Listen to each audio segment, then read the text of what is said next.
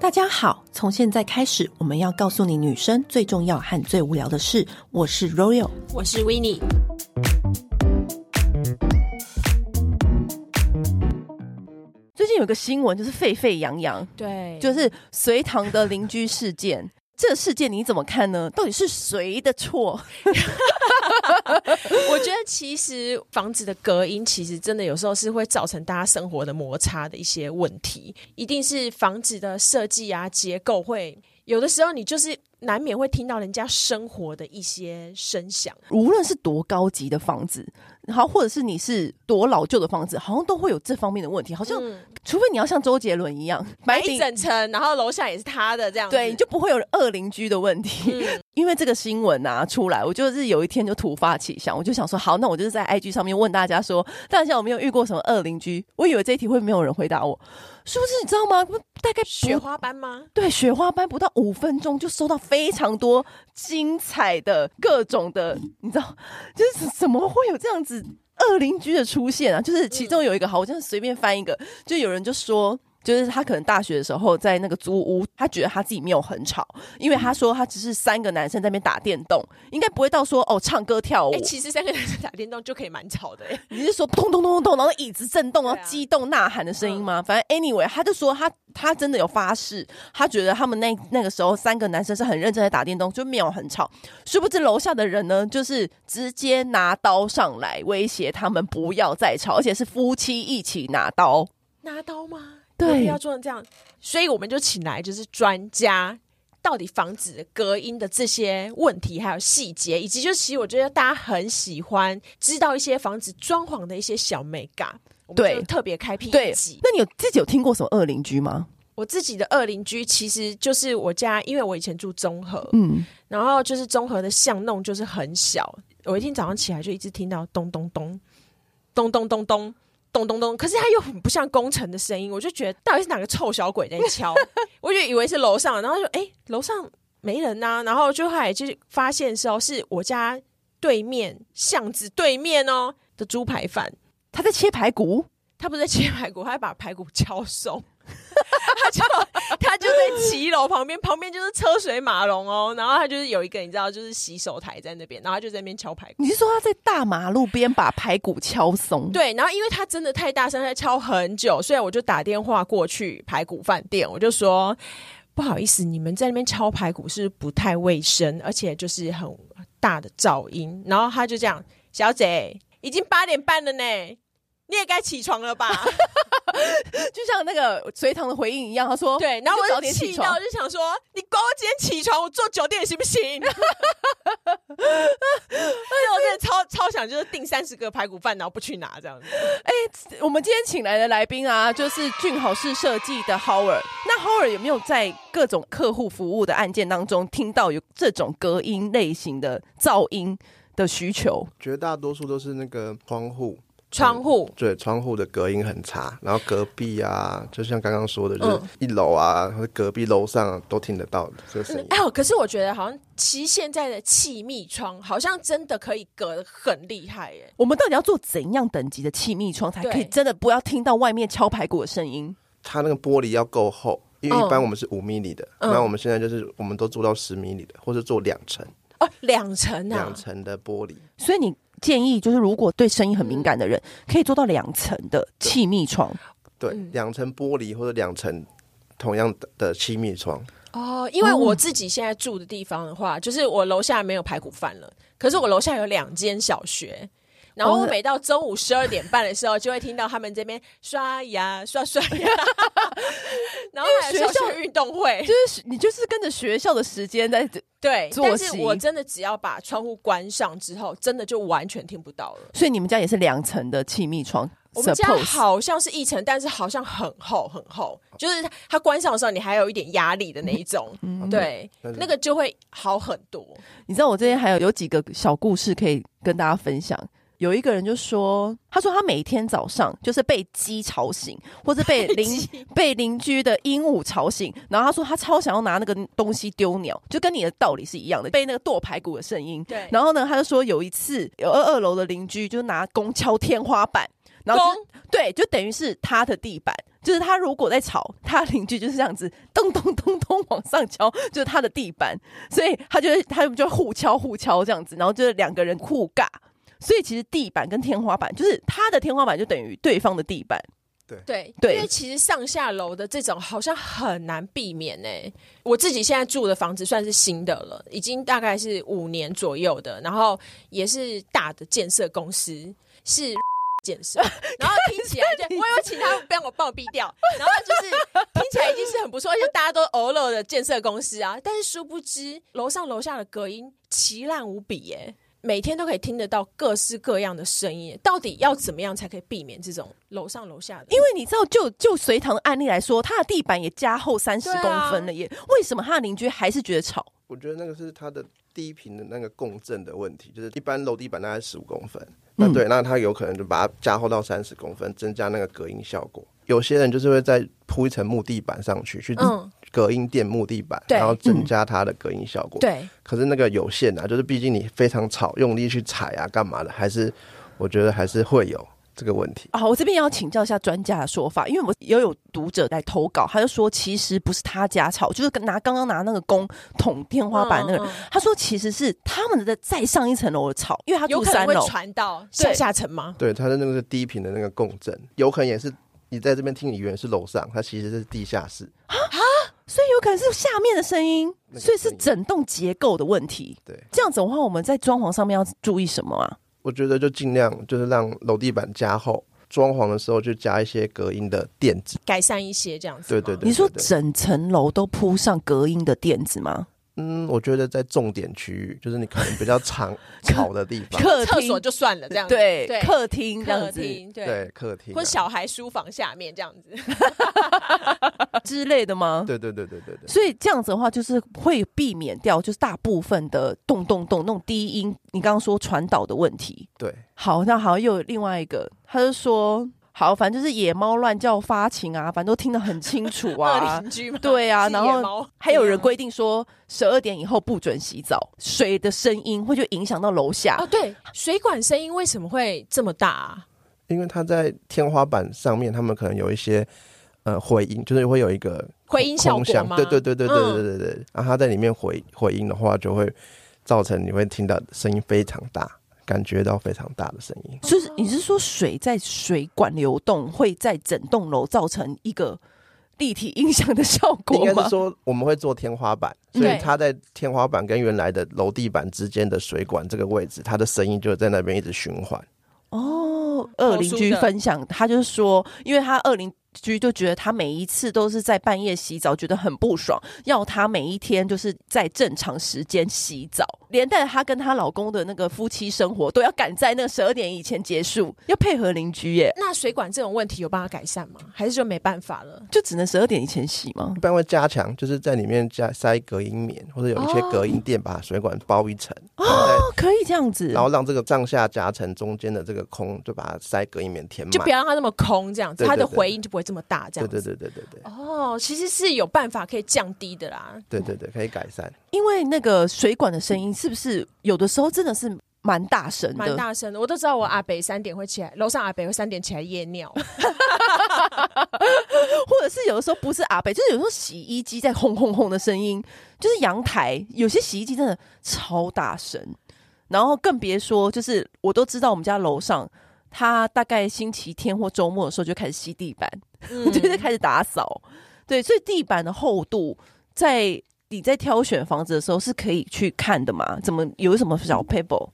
一般就是会去调那个是结构图，就调它的嗯嗯图面，看它的厚厚度是多厚。嗯，对，然后自己再去做。如果真的会担心的话，自己再去做加强。十五公分是基本盘，是不是？对。那会有建商，他会很强调这一点，比如说豪宅什么的，他会强调绝对安静，比如说把它加的二十五公分这种，哦会有有这种设计吗有有有有，也会有对。那如果说我就是一个就是对声音非常非常敏感的人，我就会说，那我家就是想要弄成像录音室这样子，啊就是绝对安静，是有可能的吗？是有人这样做的吗？嗯，有些会，有些就是在毛胚的时候就开始做。他就是知道自己很敏感，他就可以这样做。对对对那，有可能到真的完全听不到外面吗？过大声还是会，因为它就是嗯降低它的分贝数。你要绝对安静的话，就是要效法周杰伦吧。 上下楼都买，就是你就可以看，完全控制你的人 生。或是刺破自己耳 膜，是不是简单一 点？当周杰伦太难了，没有，或是乡下，可是乡下也会有虫叫跟鸡叫啊。对啊，嗯，这人生有必要这样子跟世界如此隔声音绝这对 样，不用这样子吧？那你们在装潢的时候有没有遇到一些就是客人要求很特别、很特别的点？就是他会要求说，房间跟房间之间，他哦不要被影响到，房间跟房间之间呢、啊对他自己自己的要求啦。对房对对那房间跟房间之间要怎么样一样，就是其实我们就是加厚？就是一样，就是它的墙体够厚，然后它的里面就是把它填满，就是隔音棉把它有塞满的话，基本上像录音室一样这种效果。嗯对对哦对。可是这个就会牺牲你房间的大小，对不对？对的，因为一般的房子没那么大，所以嗯你的房子的、的那个空间就被浪费掉了。各有利弊，就是大家自己去选择参考。因为这边还有一个人说，他们家自己楼上没有关水，让我们自己的天花板下雨一整天，事后还要赔偿说，因为那是天灾啊所以楼上的。浴室没关水，水龙头没关，然后让楼下的天花板一直滴水、滴水、滴水。然后呢，他去跟楼上抗议，然后楼上的人还跟他讲说这是天灾，所以反而是你要赔我们钱吧？啊，这样子的话是先讲先赢。真的，所以有可能楼上的水龙头滴滴答答，楼下天花板会真的会滴水哦。那 当然会啊，我以为是有隔水的， 嗯不是防水没做好 吗？所以是一般来说不会有这样子的状啊是况。不会了。那你看不会啊？没有。可是因为我有朋友是那个高雄成才又抓漏对他们家，然后他就说没有房子不漏水，只有几年才漏的状况而已。他说每一个房子都会漏水，是这样吗？二十年、三十年这种，可是因为台湾很多老房子，所以嗯他们这种抓漏的，就是都是针对这种老房子去抓，然后来可以做一个加强这样子。那浩尔嗯觉得呢？你就专家会帮我们解答。因为我觉得这是材料，因为材料都有那个使用年限，嗯哦所以为什么二三十年后或是三十年后，多多少少会有点漏水，就是它那个材料已经就是有受它已经伤。就可能没有那个效力了，对或者是对它对可能就已经风化了、斑驳了之类的。对，所以它会慢慢的水就慢就会有有有一点渗水的现象。那对可是这个有办法，就是比如说我们在呃开始，比如说买一个房子，然后装潢之前，我可以就是自己再加强一次这种事情吗？有，就一般就是做的防水的那个层数比较足，因为我们可嗯能做、一般做三层，就是就多做几层，嗯那嗯它的厚度有了之后，它的就算它的寿命减少，但是它还是有一个厚度在。哦，哦用用以量取胜。嗯对以量去让换那个年限就对了。对对对对，哇，装潢房子的 mega 真的很多很多。哎、对，所以我觉得每个人就是其实买房子的心情，就是第一个就是开始想说，我们到底要留多少钱来装潢啊？嗯，这个到底是你们以专业来讲，到底该怎么估算啊？就一般我们会分新城屋跟中古屋。对对对，对，那因为中古屋它牵涉到很多，就是老旧的窗户、防水、地板、管线什么管的线，嗯对，然后水水电的使用年限嗯等等的。所以一般我会建议你们中古屋在装潢的时候，基本上就是抓一平七万，就以室内平数的嗯七万到十一万之间。七到十一是中古屋，对嗯，那对新城屋呢？那新成屋的话，它就会有时候会送你厨具、厕所都做好了，嗯嗯所以基本上我们就是简单的轻装修，就是天花板，然后铺地板、嗯柜子，嗯，所以大概一平大概抓三到六万之间。那像刚刚说的，如果我要加隔音棉啊、地板加厚啊，那个价位又是怎么算？嗯，他们是算数量的，就是到底多了多少这些材料，就算尺寸的。嗯，对，那大概我觉得这个部分占整个装装潢的比例来讲算很低的。哦哦，是哦，所以他没有想象中的贵。贵，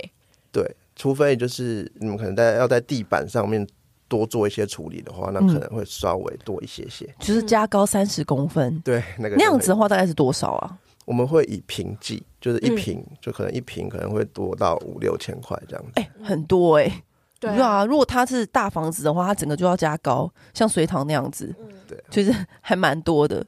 但通常你自己看的时候，你会看你会看邻居吗？一定要看吧。其实我千金买房，万金买邻。其实我我没有在看邻居、哎，我我是会问，真的哦、你都会问一下说在做什么？哦， 对，会问一下在做什么嗯的。对，因为通常我觉得大部分来说，邻居是不是好人还蛮重要，还有管理员。哦我对啊觉得管管理理员员也蛮重要的。嗯对，那你们自己在在这样子专业的角度来看，就是通常这样的话是邻居跟管理员也是占很还蛮重要的角色，对不对？嗯，对，我觉得你们在装潢之前，因为现在我看到现在很多装潢的工班啊，开始之前大家都很有礼貌，都会先去打个招呼，然后会贴出公告，对嗯嗯然后会留下联络人的电话什么的之类的。你们有你有没有遇遇过那种就是真的不可理喻，然后一直在找麻烦的人吗？就是有啊恶邻居有怎么样？快跟我们讲最近就有好几场蛮夸张的。怎就是样？我们可能就前前面进去都有跟他们打招呼、送礼，嗯都都有做到位。对，然后我们进去的时候，第一天施工还好，第二天就跑上来说：“你们怎么这么吵？”直接杀到我们房子里面来，嗯，然后就说：“你们太吵了。”然后呢，就讲一堆。然后后来就是，我们就说：“哦，好，我们这边尽量小声。”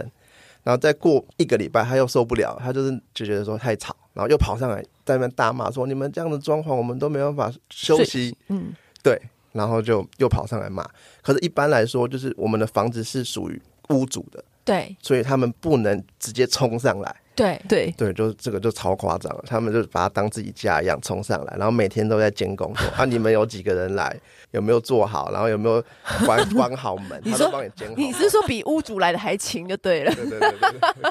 或者是会一直叫管理员来关切，啊，你们今天超过时间还在那对边吵什么的，就无时无刻吵我们那个总干事，每天都打电话说哦，他们工班今天来太多人了，怎样怎样，嗯太吵了，太多人也不行。很夸张，就是我知道之前疫情的时候，好像也很多会被刁难，就说，比如说群聚不能超过四人，他就说你们今天来六个人，你们这样是违法什么的。 就是有些邻居就是很会算数，对对，他就可知是道是谁跟可谁是这有样来很，傻，因为来多一点人，赶快把事情完成，对呀、是比较快解决的、啊。不是都会先讲好时间，说是几点到几点，几点之后就不会这有是声有法音。规的，是不是？对对对，最近还更夸张，邻居要求你们说，我们八点到十二点，一般是八点到十二点，嗯然后下午一点到五点就正常上下班。嗯，他会说你十点后才能做，做到十二点，下午两点后才能做到四点，因为你要按照他的生 活作息，要按照他的生活作息因。为可能他十点起床 吧。对，就像排骨饭叫我早点起床一样。哎不得不说，那家排骨饭也是蛮尽责的，他会把排骨敲松、欸，哎、哎、欸，还还在是蛮旁好边的。很不卫生呢、但这样子也是没有办法避免的、啊。遇到那这种你们情会绪配合失吗控的，尽量配合啦，因为安抚他的情绪，因为毕竟业主以后要常住在那里。或者是可以早上就是前面的时间做一些比较安静一点的，你们就是调配一下，然后集中火力对在对可以的时间，对对对，就可是叮八叮咚咚这样子。把墙壁打掉，可能就是一点之后之类的， 是。就是哎，你也不要这么早吃饱就睡，容易会下 垂。反正还附带一句关心，。对，但是你们在这这中间有没有遇过一些就是更奇怪的大楼规定？因为我知道有一些装潢是，就是有些你拉到管线或是水管的时候，其实是属于那个大楼的承包范围。但如果你们进去做的话，是不是也会跟他们有一些区隔，或者有一些抢到他们的工作？嗯、一般来说就是管线在我们房子范围内的，我们都属于我们的。它、嗯只要超过我们房子范围外的，可能管道间嗯嗯，对对对，超过的或公社的走廊，那就是属于管委会的。嗯，那我们一般超过的范围，我们就要请他们去处理。嗯对对，我们只处理我们内部范围的东西。嗯，那像那个，因为装潢其实有很多部分有细节啊，什么嗯什么的。那大家这种在预算就是考量之下，有时候会舍去一些东西啊。就你们的经验，你觉得什么是一开始装潢的时候绝对不要省的？其实这个东西绝大多数是中古屋，就是中古嗯屋的部分，我会建议你们一些基础工程，就是可能像是水电的管线，可嗯能超过十五年，我们就建议更换。嗯，对，然后或是说，呃，窗户就窗框有比较老旧，还是有渗水现象的话，嗯都是建建议换。所以就是基础工程，水电、窗户，甚至于说就是呃，可能地板要去去看一下这样子。嗯，对就不会有那种给邻居说话的问题在。对对，对基嗯本基本的基础功。对对对对对那会不会有就是有跟风水有关？就是会不会有些人，就是些客户，就是我这边一定强要有迫你什么都一定要拿鲁班尺来量，对之量类到一的啊 个级数，对呀、会有这种有吗？有这种吗？蛮多的、欸就是怎么？说？ 我曾经碰过一个案子，就是我们可能墙壁会有一些线板，对，然后线板跟线板之间它要量尺寸，然后每一条都要量尺寸，然后看红字，哦哦然后高度啊、宽度啊，他就没有看到红字，他就不给你过。哇所以他自己会来自己亲自检查，对有没有符合他那个量量程级数的那个数字。对对对对对，因为你知道，像我的美甲师就跟我说，他遇过一个客人，嗯就是在他帮他帮他画指甲的时候，都有规定，他说一定要说一个就吉是祥话吗？祈福的咒语。他也不算咒语，就是祈福的一句话，就每画一下就要说一句那个话。他说这样就可以把能量注入在他的指就是 尖，画一下，那叫花开富贵，画一一下，吉祥如意。对，就就是类似他们有一个就是那种印度的那种画。然后他说这样子的太话，为难了吧，他就是说这样把能量注入他的指尖。他会不会规定你漆油漆的时候， 就是要喊喊一下什么 或话？是在底气要先上一个什么符咒之类的，有没没有这那种？种嗯这倒还没有 看过。我们就是不小心提供给他们一些 idea。所以在风水上面的话，会建议说，哦，比如说这边突然就是刚好建案，就是付给他一个奇怪的柱子，会叫你把它打掉，或是干嘛对干啊，嘛或的。者把梁包起来啊，什么什么的，这种会不会很多奇奇怪怪的要求啊？都会有，一定都有会有都会有，嗯就是基本的要要注意到梁啊，嗯梁要包，不要压梁啊，嗯或者开门的部分不要对到窗或是对到门，嗯呃，灶台跟门也不能相对，嗯就是基本的会帮他考量啊。嗯哦，，基本的风水问题会帮他看，对对对对对对，现在没比较少碰到有比较特殊要求的，但是恶邻居的部分，就是真的就是很难避免。在你们在装潢的过程当中，会有人很 care 说，像你刚刚说很 care 你们的班到一个程度，他会不会叫你赶快下班，赶快走，赶你们有啊，就是很准时，五点到了就自己，我们出现在那个门口，可对，叫你就是们出去？对，像下班了，然后或者说他直接不好意思就直接打给总干事说啊，他们超过时间了。嗯，对对对对对，然后就会就会有人就把我们赶走，这样那会不会从那个时候他就已经跟屋主吵起来了？觉得多多少少，因为屋主一定就是心里头会觉得说啊，你们以后装潢也会这样啊，对啊，就是这有时候这是大家互相啊，对啊，这就是互相啊，不然怎么办？那你们在接到各种客户的案例的时候，像装潢这件事情，我觉得这是不是一个大学问？我听过很多装潢跟屋主有过官司纠纷，装潢到起官司哦，对，很很多很容易。比如说，你今天讲好是这个木头，哦，但是你后来装潢上去的是另外一种木头，就两个人的想法不一样。你有没有建议我们听众说，你在跟装潢公司沟通的时候要注意什么，以及付款方式？有些人是他可能头款付了，可是他前期的工程做了，他就说那我要换装潢公司，我不爽，然后尾款索性不付，嗯就是有各种这样的纠纷在。那你们自己在这样的业界里面，你们会告诉大家说怎么选择一个好的装潢公司？在装潢的时候，如果你有时间，你有预算的话，就是请我们设计公司去帮你，就是设计画图，就是把我们的想法去双方沟通到一个起跑点上。嗯嗯，这边是什么材料，这边用什么样的尺寸，然后就是把它规划在图面上。而且是三 D 立体呈现，嗯对，三 D 平面、立面、施工图全部都画好来，那我嗯们就拿着这个完整的这一套图去给工班施工。嗯。那我们双方就有凭有据，我们是拿着这一套图去施工，验收上也有凭有据，不会是嗯我我跟你讲是要这样子，可是都是用嘴巴讲。嗯对，我们把它写在图面上，画在图面上，嗯哼那这样验收起来跟工程上，我们就比较不会有纠纷的问题。嗯，对，所以我觉得装潢不要急，就是因为都是一笔很大的费用，那我们就是把设计图画好来，然后我们再来好好的施工。对啊、那如果遇到中间要改，说突然屋主，你知道有些人就是很比较鸟毛，三心二意，对，说啊，我后悔了，我不想要那个大理石，我想要改什么什么的，会吗？会就是，可是我会觉得这东西要及时，就是不要偷懒，就是嗯你要改好，我们都会配合你，就是把它改好来，确认好再施工。嗯，对，不要被时间压着走，这是我觉得最常发生的事，大家就想要赶着住进去，可是嗯赶就没有什么就是好好的品质。我们就是有要改，我们确认好图面，然后拿着图面再去做，就是按着步骤来。那这嗯样子纠纷的问题就会减少很多。真的、哦？那你们你们现在有遇过一些很奇怪的纠纷吗？不付钱，我觉得最大的问题就是还是这样，就是双方的认知点不同。嗯我认为这个柜子应该长这样，应该摸起来是这个感觉。嗯可是呃，我们没有确认好，我们就做了。那做完之后就来不及了，就是厂商这边觉得我花钱已经做，你叫我重做，我也不愿意。要你要我业主要我多付钱，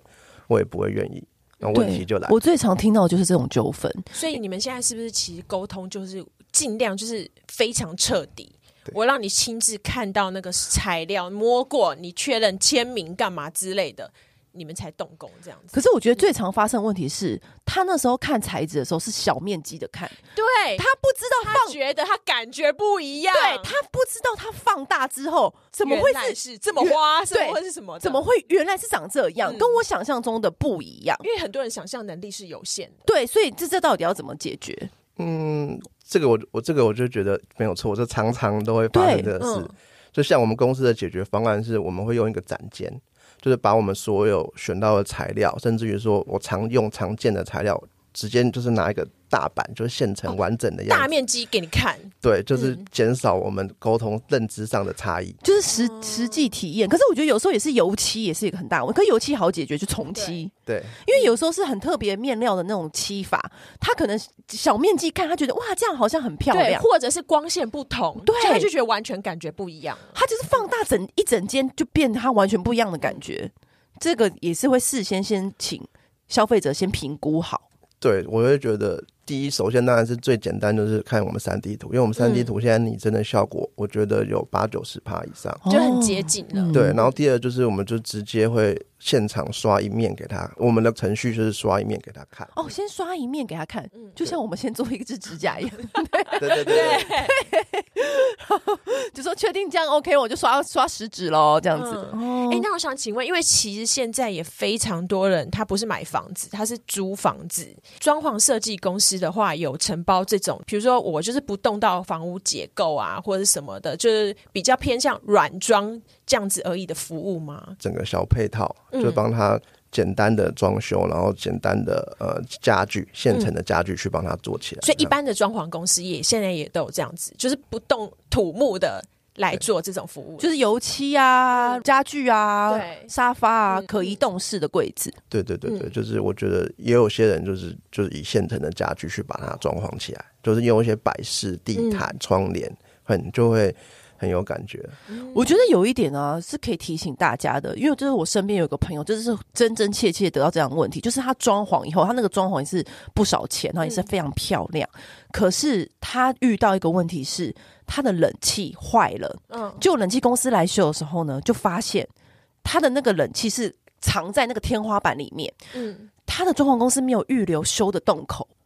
你知道这是什么事情吗？代表他把整个天花板敲拆，开，对，然后再修那个冷气，然后再把天花板封补起上。他说他光是听到这个过程的时候，他真的心里就是怎么深吸一口气。这个状况的话，是那个对装潢公司没有 sense 吗？还怎么会留下这种嗯状况？就是没有帮你设想够多啦，因为我们会替你想说，以后你要维修，至少要一个人可以站进去，机器可以下来的宽度。嗯对，我们有那个维修孔就会好好处理。嗯，对，所以这是你知道，所以这其实你身为消费者，你当时有多倒霉，因为你根你根本就不知道说你会遇到这样的状况。然后那时候装潢公司装潢好了，你就是也觉得哦，那 OK OK 很漂亮，就这样子。所以还有没有哪些地方是我们要自己主动去提醒那个装潢公司的？因为你看，像刚刚那样子，平常人哪会发现，对啊，对不？对？嗯，是不是什么地板排水啊，或者是那种浴室啊什么？有些地方是不是我们要主动去提醒他们？嗯，对。可是因为装潢的工种牵涉到可能十几二十种，嗯，所以一般就是这个项目列不完啦，可能就是基本的，可能就是呃，我们地板的泄水坡度、厕所的泄水坡度要有，对，然后或是说地平贴地板的时候要平，或是天花板都要检查也是平整的，不然光天花板抓不平的话，后面影响到的是冷气、油漆没办法做，因为油漆是人工去做的，所以它的那个平整度不会是木做的脚料这么平整，嗯，所以很多那个就是美角啦，就是这样很子多尤细其节都缓缓相所扣。以是这样子的话，嗯是油漆就上不上去哦。油漆就会你就会看起来有一点折射感，就是波浪状的这种，哦，因为像你知道，我们只要是住到不好的旅馆，它的那个排水系统，就是你刚刚说的，它的厕所没有做那个斜坡度，对，你想那洗完澡根本就是积水吧，嗯根本就水灾。嗯对所以我觉得厕所那个排水系统也是非常的重要，对啊，就是这个排水要注意。对它的高低的问题，对不对？对。那还除此之外，还有没有什么要注注意的？像是窗户的部分，你可能要注意它，要去试水啦。你要去试水的时候，看它会不会从外面漏进来，这个很重要。最最常发生就是这个。从外面漏进来，你说比如大雨的时候吗？对啊，这个你就是你看到它漏，你就处理不完了，就是很很担，会很会很紧啊我没张有。想过这个耶，可是我要拿强力水柱在外面泼洒，是吗？是这样是吗？不然要怎么试？对啊，总不能等到真的下雨的时候吧？对，一般就是会拿水管，然后直接从外面喷进来去做测试。这个是我觉得水是要基本要避免的。哦，就是你装潢好之后，你就要自己在外面，就是 跟工人说，我现在测试看它会不会泼进去，是这样吗？就是一个验收的标准啊，哦就基本上这个是我觉得基最本。基本的。哎，还有没有什么验收标准可以提醒大家？我比较想要提醒就是水，就是嗯因为像厕所的防水做完，我会建议还是要去做试水动作。试水动作就是做完防水，他们就是防水就是一个保护膜嘛，所以我们嗯都倒水下去，嗯，然后可能倒到三公分的位置，那我们就画一条线，然后我们就放个两三天，甚至于放多一点天更好。然后他看他那个水位有没有下降，啊如到果在哪里啊呀、倒在地板上，直接把地板上倒高三公分。你三公分很多水耶，对啊，很多水积水三公分这样子，对，然后你就看它会不会下降，因为它下面已经做好防水了。，对，所以如果有下降，代表说这边在漏水，那你就马上可以试验出来。这样你的钱就没有白花，你知道吗？哦他、他就没有给你偷工减料，你就可以知道。对啊，那因为一般水是往下流嘛，所以在地板上试的水，我觉得是很重要的。墙壁是用水去喷喷，看它会不会渗出去，但是这个就比较还好。嗯地板的这个防水，我觉得很重要，嗯因为做完防水、试完水，那你贴砖上去，那你就看不到了。对，所以这个要在他还没有贴砖之前，我就要请他倒水三公分，我们测试看看。检验那个防水层这样。对对对对对。哦，所以确认 OK，就是它三公分的水在那边两三天都好像还都 OK，都正常对。我们再把水放掉，然后再贴砖。对，小 paper 哎、对，还有什么？对啊，这个水啦，就是这个水的问题，我觉得非常重要。是不是因为水的问题，就是如果会衍生出很多后患无穷？对啊，你看，如果说没有做好，瓷砖贴上去就要整个打掉，卫浴设备也要拿拆起来。真的哎、因为拆卫浴设备，听说这是一个很耗工的事情，对不对？嗯，对啊，就是很麻烦。那厨房有没有要注意的地方？厨房的部分，我会觉得因，为我现在很多女生都喜欢漂亮的厨房、啊，对啊对啊。可是，一般建商付的其实就没有那么漂亮。对，因为厨房的部分他们会有一些很科技在进步，所以会有一些比较对你们很方便的东西，就是可能上柜会有电动的、嗯，的柜子掉下来，嗯或者说可以手拉式的，对拿不到的话可以拿得嗯到。对，或者说有一些洗碗机、烘碗机，就是一些特一殊体的。成型什么的。对嗯对，脸签盆啊，签在里面。对对对对，我会觉得这个东西是可以去多多了解的，就是很多这种新的东西。哎，是不是我可以先把？如果我已经知道我的烘洗碗机跟我的电冰箱要留多少宽度，我已经确定好我要买哪一台型号了，我可以先跟你们讲，对不对？嗯，对，这个是比较基本的，就对是有特殊的配备电器，嗯那你要就是要提早先讲，或者说水槽要有一些功能性，就是可以直接冲洗杯子啊，还是洗菜好，就是可以特别先讲，因为它要预留。嗯对对，那冰箱现在比较多人的问题就是冰箱的尺寸留不够，因对，为比较普遍喜欢的这种双门的大冰箱。嗯，嗯，对，那可能就是要留到九十几公分这样子。最好是你一定要先。选好你的冰箱，你的有没有要洗碗机，有没有什么柜体要先预留的，你都要先你跟你的室内装潢的人讲好，对对对不对？对对，把你的需求先说。因为现在还会预留那个啊扫地机器人的位置，，对，和各种嗯。就是要搭配那种或者三有 C 宠物的，有什么监视器啊，干嘛的？它好不好扫到角落啊，干嘛的？，对各种。如如果你知道你的所用的嗯三 C 家电，知道越详细越好，你就直接就把你的需求跟你的嗯装潢公司讲，这样是最万无一失的。对对对，我们会帮你想地方去放这样子那现在大家是不是都会做那种隐藏式柜体，对不对？啊，对，就是隐藏门啊，就是看不到门，或嗯是说柜子跟墙壁融合在一起。嗯，对这也可以先跟你们说，我们必须要多一点的隐藏的收纳空间。对，就是收纳空间。对，嗯没错。那除此之外呢，我们在验收部分，除了刚刚讲的水的部分，还有没有什么需要注意的？我会觉得基本就是图面啊，就是你的图面，就是详细的验收的时候要去确认好那个尺寸，因为有些尺寸都会给你乱做。什么意思？对，有些师傅他们可能尺寸差一点，差一公分，那每个都差一公分，到时候就是差很多。差很多。对对对对对，所以我们自己要真的要带尺去量。